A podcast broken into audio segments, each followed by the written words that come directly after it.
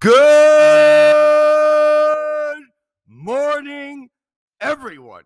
And thank you for listening to Truly English Podcast by Matthew, Season 2, Episode 190, Temporada 2, Episodio 190. And today is the 29th day of September 2021. Hoy es 29 de septiembre 2021. And today is Thursday. No, and today is Wednesday. Tomorrow is Thursday, and the day after tomorrow is Friday. Today is Wednesday. Tomorrow is yesterday was Tuesday, and the day before yesterday was Monday. Please remember today, tomorrow, the day after tomorrow. Today, yesterday, and the day before yesterday. For today's podcast, we have another special guest. We will call this superstar Miss A. And Miss A is very special for music, in fashion. She's a very special person here, and we're very proud to have her in our studio today. Miss A, please say hello to the audience. Hello. Okay. And what do you think? So, Miss A, you are a very strong supporter of music. What is your favorite music? Um, pop. Pop. All right. And who do you think is the best singer out there? Like Justin Bieber? Harry Styles, Harry Styles. Who is Harry Styles? the best singer in the world, Why is Harry Styles the best singer in the world? because his music is, I don't know, so special. I don't know. All right. And does Harry Styles dance or does he just sing? So he doesn't dance. No. No. Is there any other person in the music business that you think is equally good? Yes. Who? Who?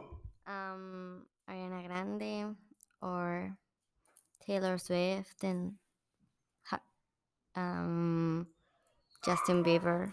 So Ariana Grande, Taylor Swift, Justin Bieber, Harry Styles. These are the four choices of Miss A. Wait, Miss A has another comment. and Dua Lipa. And who? Dua Lipa. Okay. And of these five singers, what is your order? How do you rank them? Who is the first? Who is the second? Who is the third? Um, first Styles. Um, next, I think Dua Lipa. Uh, Ariana Grande, Taylor Swift, and Justin Bieber. Okay, so I'm sorry, Justin, if you're listening to us. You came up last in the ranking by Mrs. A. Mrs. A doesn't believe you're as good as Harry Styles. I'm very sorry to Mr. Justin. I'm very sorry to all his followers. So, Mrs. A, is there anything you would like to talk to the world in reference to fashion or music or sports or movies? Um, no. No. Do you watch movies? Yes. What kind of movies do you watch? Mm, comedy. Comedies. What kind of comedies? Comedies from the United States, comedies from France, comedies from uh, Latin America? mm, from the United States, I think. Okay, and what's your favorite comedy movie? No se aceptan devoluciones. Ah, we don't accept returns. Okay, with my amigo Eugenio Derbez. Okay, he's a good actor. All right, so Eugenio is a good actor? Yes. Is Eugenio a better actor than Harry Styles as a singer, or is Harry Styles a better singer than Eugenio is an actor? Harry Styles is a better singer. Than Eugenio is an actor. Yes.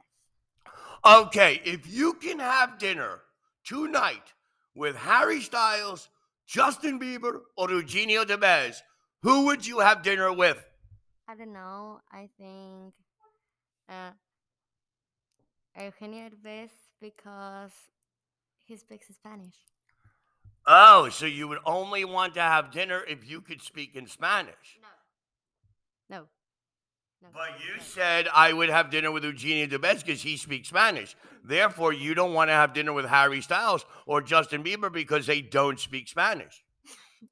No. Um, Justin Bieber. I don't really like him, but I don't know. Ah, poor Justin. But Justin Bieber's ex girlfriend is a Mexican woman. He definitely should speak Spanish. You don't think Justin Bieber speaks Spanish? Um, I don't know, but I don't like Justin Bieber. Well, yes, but not too much. All right. So, again, Justin Bieber, you're a loser. We're sorry.